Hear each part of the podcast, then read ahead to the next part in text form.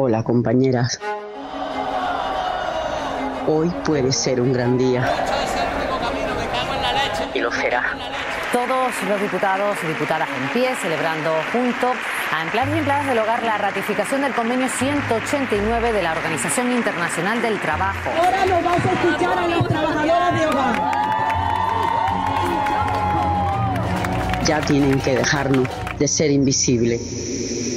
Impensable de estar aquí y de la manera como estamos y, eh, y, que fuimos invitadas dentro del Congreso para poder gritar. Momentos muy estresantes en la sala porque como veíamos que a otros convenios nos estaban denegando, digo, pues no, no las van a hacer otra vez, destruimos este Congreso. Nos abrazamos, aplaudimos porque ellos se pusieron a aplaudir y nosotras también ah, aplaudiendo y vino el acomodador y nos dijo, no, eso no puede ser, ¿verdad? Pero bueno, nosotras igual rebeldes totales, ¿verdad? El 9 de junio de 2022 quedará para la historia. El día que las trabajadoras del hogar de este país consiguieron la ratificación del convenio 189 de la OIT.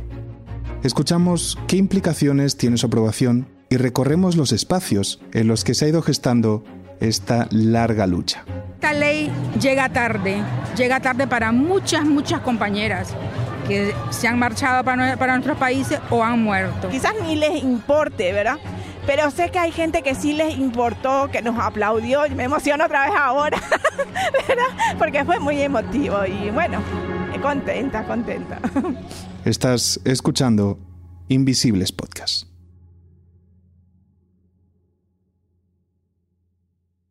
A veces me da la sensación de que fue ayer.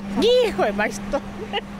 Pero si lo pienso, a, Carolina hace ya cuatro años que la conozco. Hace mucho, mucho tiempo, en un escondrijo. Yo era una de las muchas estudiantes que quería hacer un trabajo de la uni con SEDOAC, con ellas, con Servicio Doméstico Activo, que es la Asociación de Trabajadoras del Hogar, donde Carolina es presidenta. Soy Cristina, soy estudiante de la Universidad Complutense de Madrid y me he acercado al SEDOAC porque yo también estoy en contra de la enmienda 6777, por un trabajo digno de las empleadas de hogar así que allá por el 2018 me acerqué a uno de esos talleres que hacían. Creo que este en concreto era sobre cómo utilizar aplicaciones del móvil, aplicaciones que eran útiles para ellas como el Google Maps o alguna de búsqueda de empleo. Me acerqué allí y me terminé quedando, básicamente, porque en estos cuatro años y con una pandemia de por medio he seguido estando cerca. Recuerdo que allá por el año 2013, 2014 más o menos, mí que quiero ubicarme exactamente en qué año fue.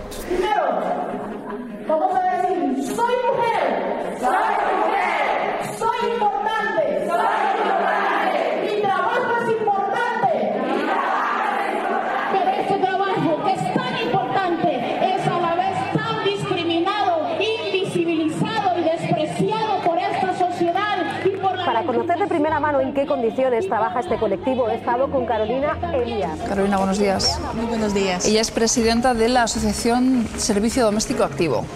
CEDOAC. ¿Y qué decir de Carolina Elías, no?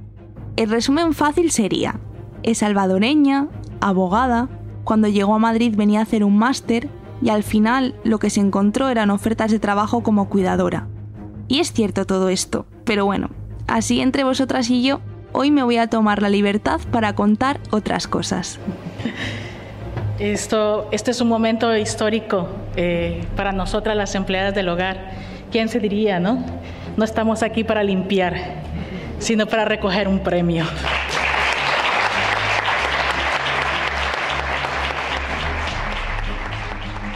Así que bueno, yo he perdido ya la cuenta de las veces que la he entrevistado y aún así lo he vuelto a hacer y le he dicho, por favor Carolina, cuéntame más cosas, pero cosas que no me hayas contado antes, ¿eh?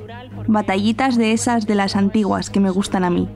Sino de todas las mujeres empleadas del hogar. Cuéntame cómo empezó todo. Se dejan la piel para cuidar de lo que más aman en la sociedad española, las familias.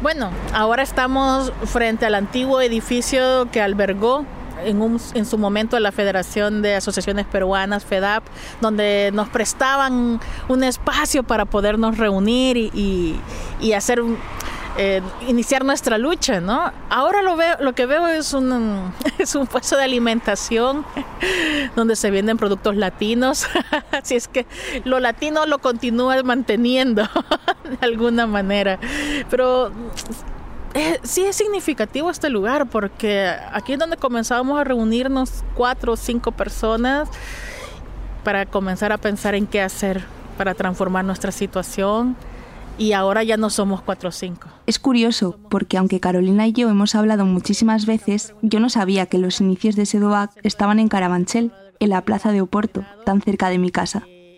En este edificio comenzaban a juntarse los fines de semana, Muchas eran mujeres que habían migrado solas y no tenían ningún tipo de red en el país, así que este tipo de encuentros tenían muchísimo más valor. A través del ocio, de hacer amigas, había conflictos de su día a día que empezaban a politizarse. ¿Por qué no me pagan lo que me tienen que pagar? ¿Por qué no tengo el descanso que me corresponde? Eran preguntas compartidas y realidades que las atravesaban a todas. Recuerdo que las primeras actividades que tuvimos fueron charlas sobre derechos laborales de empleadas del hogar porque creíamos que eso es lo más importante, dar a conocer los derechos que como empleadas del hogar, con o sin papeles, migrantes o españolas, teníamos por el hecho de, estar aquí trabajando, haciendo este, esta actividad que es tan importante. Compartir, conocer sus derechos, pero también movilizarse, porque era y sigue siendo necesario hacer visible un trabajo que se realiza de puertas para adentro, sola, sin compañeras de trabajo. Salir a la calle también fue uno de los hitos que Carolina recuerda de aquella época. Fue en una manifestación de trabajadoras del hogar que se convocó en el centro de Madrid, en aquel 2013, donde oyó hablar por primera vez del convenio 189. Recuerdo uno de los carteles decía quiero ser la experta número 13 y ratificación C189 ya. Eso fue como lo, lo primero que yo comencé a conocer de qué era el convenio 189. Luego eh, esa, esa marcha precisamente fue organizada por las compañeras de la Red de Mujeres Latinoamericanas, CEDOAC y otras organizaciones más que vinieron de diferentes puntos de, de España.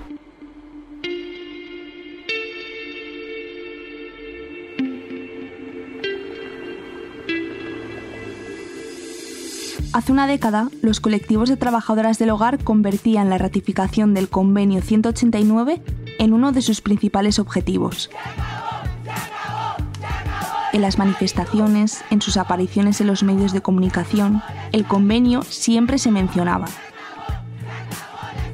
Este documento fue promulgado por la Organización Internacional del Trabajo, la OIT, en el 2011. Surgió tras detectar que a nivel internacional el empleo del hogar era un sector desprotegido y establece derechos básicos, por ejemplo, garantizar la libertad de asociación o eliminar el trabajo forzoso. En teoría, si un Estado ratifica el convenio, está obligado a tomar medidas y a desarrollar nuevas leyes para mejorar las condiciones de las trabajadoras. Actualmente hay más de 30 países que lo han ratificado. España ha sido el último. Y cuando llega una compañera nueva a, a SEDOAC, al CETIC, ¿cómo le explicáis eh, por qué es tan importante el 189.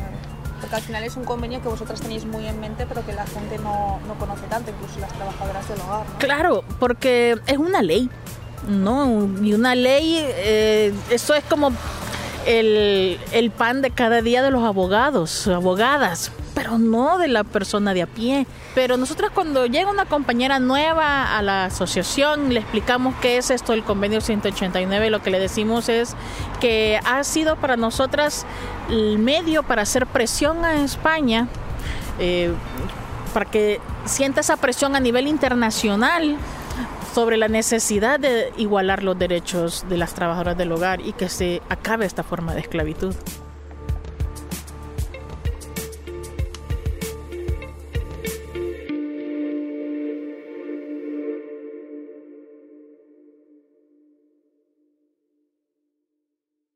La ratificación del Convenio 189 ha sido una gran victoria que no habría sido posible sin tantos años de lucha y tantas mujeres volcadas en ella.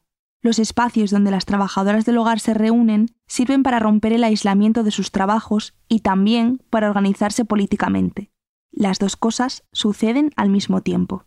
Pues lo que vamos a hacer es, nada, me, dices dónde, dónde estamos, en qué barrio está, eh, qué es lo que ves por fuera y un poco la historia del centro en sí, de cómo conseguisteis ahora estar aquí. Uno de estos lugares imprescindibles, donde se tejió la lucha por la ratificación del convenio, está en Usera, un poquito más al sur de Madrid. Estamos en el Centro de Empoderamiento de Trabajadoras de Hogar y Cuidados. Yo diría más bien estamos en un sueño hecho realidad porque si una necesidad teníamos eh, las organizaciones de empleadas del hogar, era un lugar, un espacio que fuera propio donde pudiéramos tener esa, esa asistencia especializada y en los horarios que nosotras necesitamos tener. Es verdad que cuando yo empecé a ir a los talleres y reuniones de SEDOAC, pensar en un espacio así para las trabajadoras era un auténtico sueño. Hablaban de ello, pero como algo casi imposible. Y ahora estamos delante de esa habitación propia de Virginia Woolf, pero a lo grande.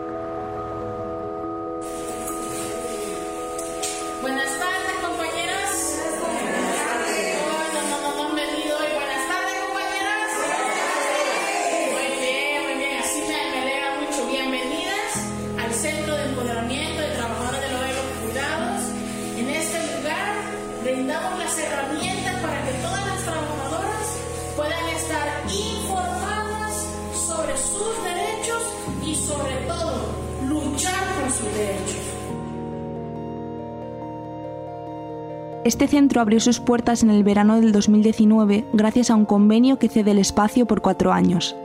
El CETIC es una casa que abre durante todo el fin de semana y que acoge a las trabajadoras del hogar que solo descansan los domingos, a las que viven en la misma casa donde trabajan, a las internas, las que muchas veces no tienen dónde ir cuando terminan su jornada laboral. Tener un lugar de referencia que sea nuestro y que nosotros podamos disponer de, él eh, nos empodera también, porque nos permite tener ya dirigidos nuestros pasos hacia un lugar donde sabemos que ahí cada sábado o cada domingo van a haber compañeras empleadas del hogar con las cuales encontrarnos. No tener que reservar un espacio diferente cada fin de semana y ser un lugar de referencia hace que un proyecto político sea mucho más sólido. Permite pensar en el largo plazo. En cuanto entras al centro, te encuentras con este bello cuadro de una mujer indígena y aquí tenemos a su creadora, a Delmi Galeano. ¿Lo has hecho tú? Sí. Muy bonito. No lleva mucho tiempo aquí, ¿no? No, lo traje hace poco, ¿no? Claro, hace como un par de meses.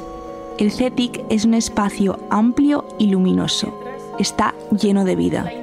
En la sala más grande es donde se hacen los talleres y las formaciones. Fin de semana anterior hemos cerrado el curso ya de cuidados a personas mayores y bueno, se escucha eco en esta sala porque es una sala grande donde caben 40, 50 personas cómodamente y que vienen a eso, a aprender mm, diferentes cosas, ¿no? Que ayudan a, a las trabajadoras del hogar.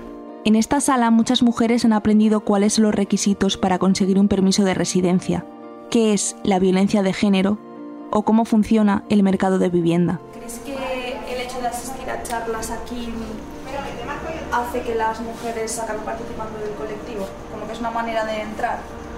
Sí, eh, lo que pasa es de que, mira, cuando llegan aquí, en principio a lo mejor vienen porque quieren encontrar un trabajo, quieren eh, conocer información sobre sus derechos, pero cuando comienzan a conocer a otras personas, a otras amigas, o sea, hacen eso, amigas, y comienzan a construir una red. Y es ahí donde eh, se va fortaleciendo el trabajo asociativo, porque se les va enseñando esto, pues de que esto es mucho más que una atención, que un servicio que ellas reciben, sino un espacio en el, del que ellas pueden apropiarse y un espacio en el que ellas se van a encontrar seguras. Claro, quizá un poco la diferencia con el asistencialismo, ¿no? El hecho de pensar que hay un recurso que te va a solucionar un problema y no tienes que... Nosotras estamos huyendo del asistencialismo porque no queremos eso estar resolviendo, porque ya para eso están otras ONG millonarias que tienen todos los medios económicos para hacerlo. Aquí no, queremos darles las herramientas, no darles el pescado, sino enseñarlas a pescar.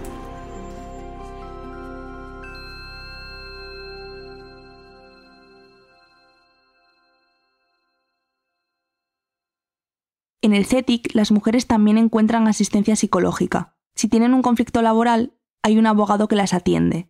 Y si tienen dudas sobre extranjería, cuentan con la ayuda de un profesional. Aquí se busca ofrecer una atención integral, porque se entiende que muchas veces, si no siempre, los problemas que atraviesan la vida y el trabajo están relacionados. En este espacio han pasado cosas históricas, como cuando se celebró el segundo Congreso del Empleo del Hogar y los Cuidados y se reunieron colectivos de todo el país, o cuando la ministra de Feminismos argentina vino a visitar el centro. Y sin embargo, la verdadera política, la que hace que las cosas pasen, a veces surge del lugar más inesperado. ¿Me enseñas eh, mi parte favorita, que es la cocina? Claro que ¿Y sí. ¿Cómo explicas por qué es tan importante la cocina, aunque no lo parezca? Para nosotros la cocina es el corazón de, de la asociación. ¿Por qué? Porque aquí no solamente se reciben los cursos de cocina española, sino que también es el espacio en el que vienen a compartir, en el momento en el que ríen mientras están comiendo, tomando una merienda o simplemente vienen a tomar agua. Entonces aquí es un espacio de, de, de estar ent- entre todas, riéndonos, compartiendo y muchas veces que han pasado horas acá y toca que decirles, sí, ya vamos a cerrar el centro, porque se acomodan tanto y es porque, claro, no hay otro lugar donde puedan eh, tener es- ese espacio, ¿no? Lo necesitamos, lo necesitamos las mujeres migrantes. Así que es, es un privilegio poder tener una cocina así de, de amplia, no solo para aprender cocina española, sino también para compartir.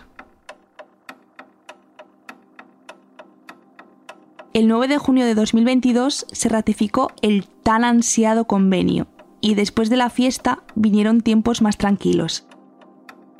El verano trajo la calma y todo se paró un poco. En septiembre empezaba ya el nuevo curso, volvía las asambleas, las campañas, las actividades.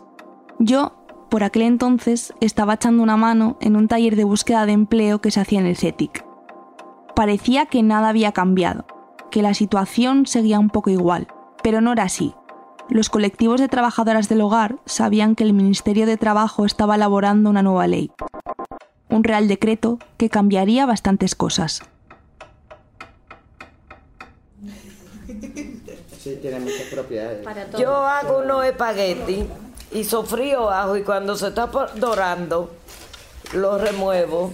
Y si tengo queso, le echo un poquito de queso rayadito.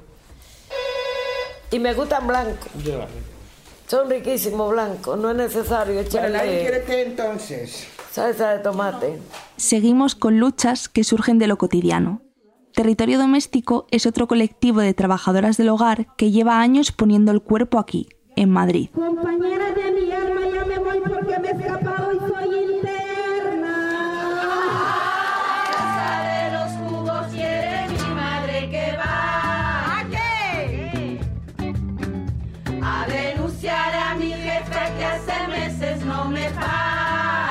Las llaman las Terris. Rafaela Pimentel, una de las mujeres que forma parte desde el principio, me contaba que les costó muchísimo elegir el nombre, pero que lo doméstico, la casa, era su espacio de lucha, su trinchera, su territorio. Aquí le dan mucha importancia a la música, al arte, a todo lo que se pueda hacer con el cuerpo. De hecho, su asesoría laboral, que es todos los jueves por la tarde, se llama Acuerpar Derechos. En Acuerpar Derechos hay dos abogados voluntarios que se encargan del asesoramiento de las trabajadoras cuando tienen problemas en las casas donde limpian y cuidan. Eh, pues yo voy marchando gente para adentro, ¿vale? Sí, sí, venga, ella es la primera. ¿Quién lleva la primera? Ella. Hoy le toca a Guillem. El funcionamiento de la asesoría es sencillo. Cuando la persona prefiere tratar su caso de manera individual, se van a otra sala donde están más tranquilas. Cuando no, el conflicto laboral se aborda de manera colectiva. Eh, bueno, básicamente, han utilizado la norma nueva para, para despedirla, porque ahora también la puntera, con lo cual siempre los despidos van a ser de este modo. Como vimos, había tres causas. Había un cambio, una variación económica, o bien había una variación en las necesidades de cuidado, o una pérdida de confianza. En el caso, en el caso de la compañera, es el segundo caso. Es eh, una variación en las necesidades de cuidado. Y lo justifican un poco con un parrafito, ¿vale? Que, que no es muy habitual, o sea, yo de hecho no, no suelo ver párrafos así en, en mi día a día, Así que si queréis lo leemos y lo, y lo valoramos entre todos, ¿vale? La nueva ley, que entró en vigor en octubre, es el Real Decreto 16-2022. Se promulgó después de la ratificación del convenio y también después de que Europa nos llamase la atención. En febrero, el Tribunal Superior de Justicia de la Unión Europea concluía con una sentencia que el régimen laboral de las trabajadoras del hogar en España era discriminatorio. Nos exigían cambios legislativos que vinieron con este Real Decreto. Uno de los cambios más importantes de esta nueva ley es que por primera vez las trabajadoras del hogar van a tener derecho a la prestación por desempleo. Pero hay matices. Claro, se ha conseguido el desempleo, pero hay que cotizarlo. Decir, las trabajadoras, la primera trabajadora en conseguir una prestación por desempleo tendrá que esperar un año para conseguir una prestación de cuatro meses. Y dices, bueno, si la sentencia lo que estaba diciendo es que era el Estado el que no permitía eh, la cotización a este régimen y por ende la trabajadora no iba a poder hacerlo en ningún caso, ¿por qué es responsable a nivel patrimonial esta trabajadora de, no haber podido cotizar a este régimen? Por eso desde los colectivos se ha reivindicado desde hace tiempo la retroactividad de esas cotizaciones, que si una trabajadora que lleva 20 años trabajando es despedida mañana, tenga derecho a desempleo, porque lleva 20 años trabajando. ¿En qué cabeza cabe que no sea así? Otra de las novedades es que por fin se elimina la figura del despido por desistimiento. Antes, el despido en el empleo del hogar era prácticamente libre. Un empleador podía decir que había perdido la confianza en su trabajadora y no tenía que aportar ninguna prueba. Su palabra ya bastaba. Ahora la situación ha cambiado. El, legislador ha intentado crear una especie de causas objetivas. La causa objetiva es lo que fundamentalmente eh, tiene que plantear una empresa a la hora de despedir a un trabajador en cualquier otro sector. En el caso de las trabajadoras del hogar, ahora tienen que fundamentar mínimamente que, que, o bien se ha producido una bajada de ingresos en la familia o un aumento de los gastos, que se ha producido una modificación sustancial, ya veremos lo que eso significa, de las necesidades de cuidado de la, familia, o bien que se ha producido una pérdida de confianza relacionada con una conducta de la trabajadora y eso provoca un despido. Esta nueva situación, este nuevo terreno de juego, eh, todavía es muy temprano saber en qué va a desembocar.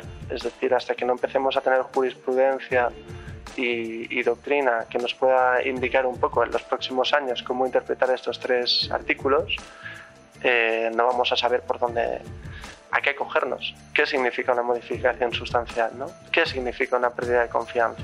Pues son grandes interrogantes que iremos viendo poco a poco.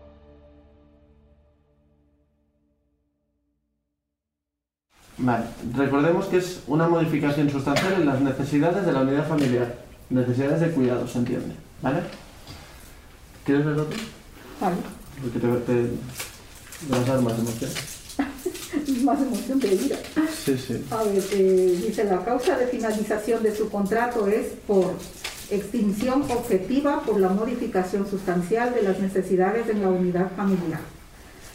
Esta causa viene motivada y justificada por los siguientes acontecimientos. Esta es Silvia Arteaga, es ecuatoriana y lleva 25 años en España. Todos sus trabajos han estado vinculados con el empleo del hogar, los cuidados y la limpieza. Hasta hace poco trabajaba como interna cuidando a un señor de 91 años, pero el 31 de octubre le dijeron que no querían que volviese. Yo me quedé un poco en babia, ¿no? Porque no sabía qué pasó ni nada. Entonces, como estaba cursando la enfermedad del COVID, yo pensé que era por el COVID. Y estaba todo un poco así en shock, creo yo. Me pongo a pensar y digo, bueno, ¿y pero por qué me despide?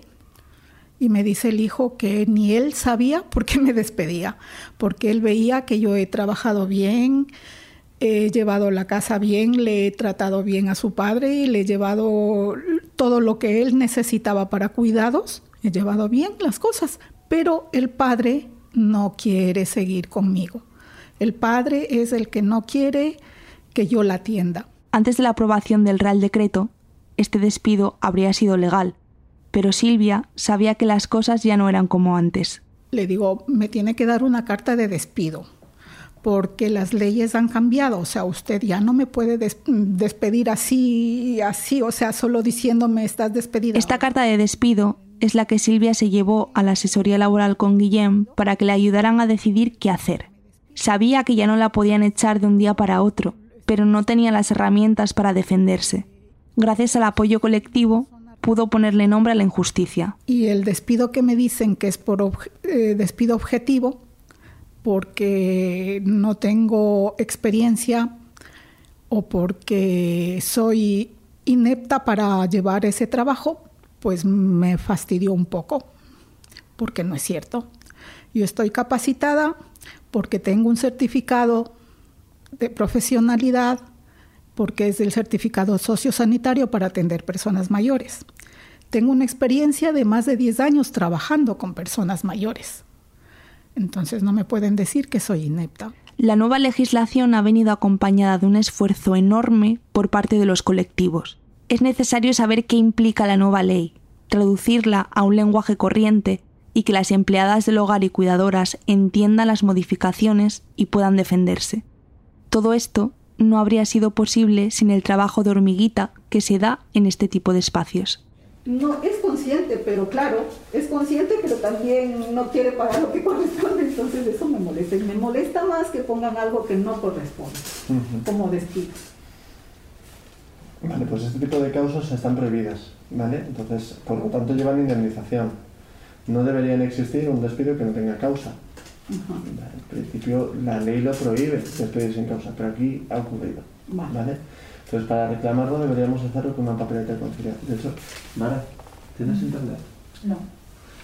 Vale, pues es que podríamos, buscamos luego un formulario y lo rellenamos todos juntos. Muy bien. ¿Vale? ¿Te parece que pasemos a la siguiente asunto? ¿Lo hacemos sí. contigo? Sí, sí. Vale. Eh, ¿Quién va después? Bien. ¿Qué tal, Tatia? Está bastante, bastante. Es que hablar en privado. Quiere hablar en privado. ¿Quieres hablar en privado? Pues nos vamos en privado, ¿vale? Thank you.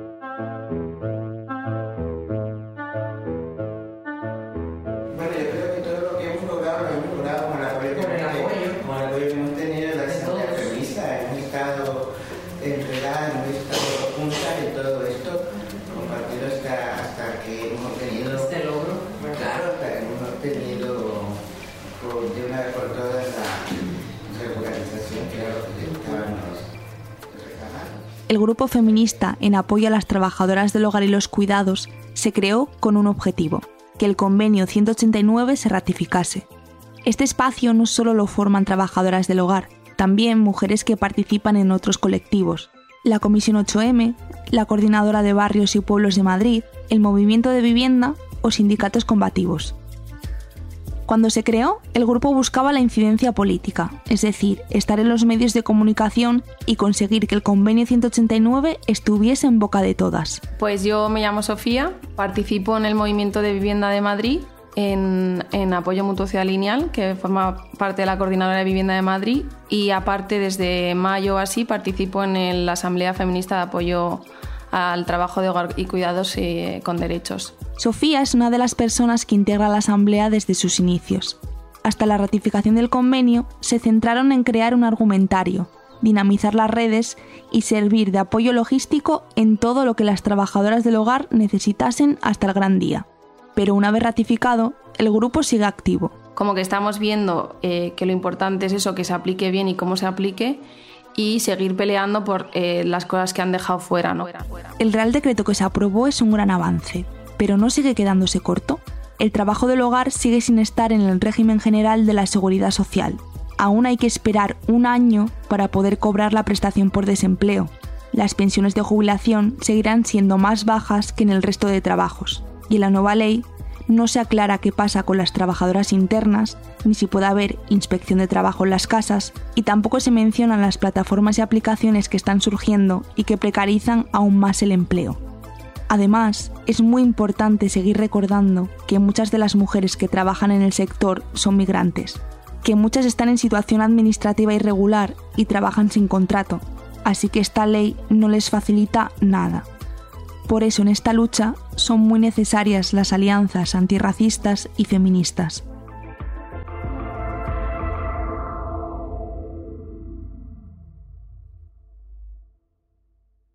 Al final, eh, son mm, personas que llevan luchando mucho tiempo, que realizan un sindicalismo de base totalmente feminista, ¿no? que ponen la vida y los cuidados en el centro, además de una forma bastante desde la alegría, el amor, el cuidado y el apoyo mutuo. Entonces, como que creo que bueno, es eh, intrínsecamente feminista y que debemos apoyarlo desde todos los espacios que así nos consideremos, ¿no? Como que al final, si no nuestros lemas estos de si nos tocan o no nos tocan a todas, yo creo que en estos espacios es donde se tiene que ver esa fuerza, ¿no? Como que llevamos mucho tiempo dejando atrás a muchas compañeras eh, migrantes o, en situaciones que no nos, no nos, atravesaban a muchas y como que creo que sí que es importante que eso empiece a cambiar y, que se haga, o sea, que sea material, ¿no? El acompañamiento. Una lucha que es feminista no solo porque esté protagonizada por mujeres, que también es importante, sino también por salirse de ciertas lógicas. Yo siento que en todos los espacios en los que he estado sí que hay como esa rabia o como esa sensación de que al final o eso, peleas en plan ahí como de mala leche y tal, no conseguir las cosas. Entonces como este hacer distinto, ¿no? Desde, desde la ternura y desde la alegría, que al final es como lo que evita un poco que te desgastes ¿no? en, el, en el camino de esa militancia. Es una lucha feminista porque tiene en cuenta a las que no siempre pueden estar, a las que no pueden poner el cuerpo. El día de la ratificación del convenio, frente al Congreso, se gritaba No estamos todas, faltan las internas pero no se quedó solo en un cántico. Claro, hay muchas compañeras que o no estaban ese día o que no han podido seguir como este proceso porque son internas, porque tienen horarios de curro locos o porque se habían ido fuera o tal querían, eh, querían como hacer ese, ese encuentro más festivo ¿no? y de juntarse, porque mm, lo hacen todo desde ahí, es que es, o sea, resisten desde la alegría total y absoluta. Es como da gusto, ¿no? Como ese, esa militancia gozosa que dicen ellas. Se llenó la maliciosa de tanta comida, de bailes y, risas y creo que fue bastante... O sea, como que creo que son los momentos que impulsan a, a, a seguir luchando. Quedan un poquito ahí como de, de aliento.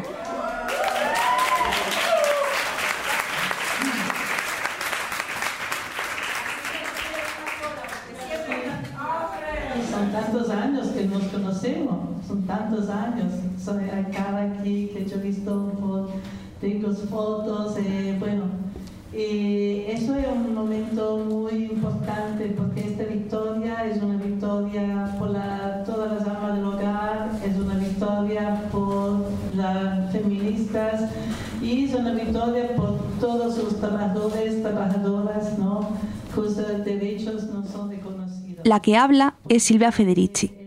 Que esté aquí acompañando el acto en el Ateneo La Maliciosa no es casualidad. Federici es una activista feminista italiana clave para las trabajadoras del hogar. En los años 70 formó parte de una campaña llamada Salario para el Trabajo del Hogar. En ese momento querían visibilizar y dar valor al trabajo no pagado que se hace en las casas, el que normalmente hacen nuestras madres y nuestras abuelas. 50 años más tarde, sigue investigando sobre el trabajo del hogar. Es, eh, es una época que no para crear una sociedad que, como se dice en tantas partes ¿no? de la América Latina, en España también, uh, vas a crear un mundo que pone la vida al centro. Muchas gracias.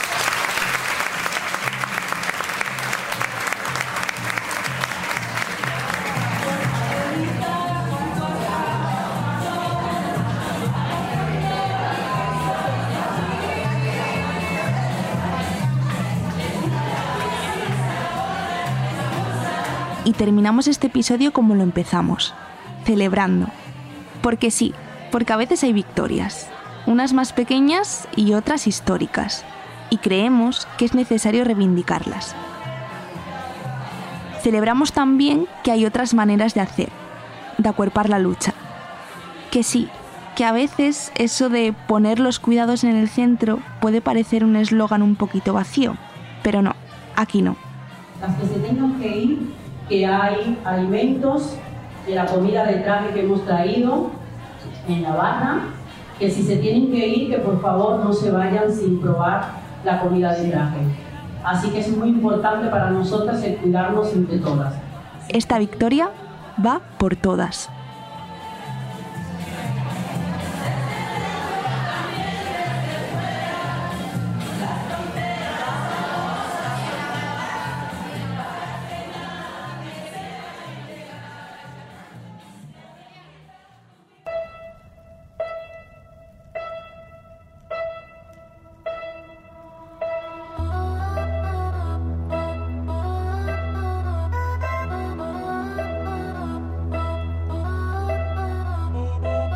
Victorias es el segundo episodio de una miniserie que sacamos gracias al apoyo de Alianza por la Solidaridad y el Ayuntamiento de Madrid. Cristina Barrial estuvo al frente de este capítulo, mientras que yo, Seba Rodríguez, me encargué del diseño de sonido. En la producción también estuvieron Cecilia Osorio, Luis Elías y Nuria Rius. Aquí contamos historias al margen y desde los márgenes. Si quieres saber más sobre nosotras, entra en invisiblespodcast.com y búscanos en nuestras redes sociales. Estamos en Twitter, Instagram y Facebook. Para escucharnos, nos encuentras en tu plataforma de audio favorita. Gracias y hasta la próxima. Somos Invisibles Podcast.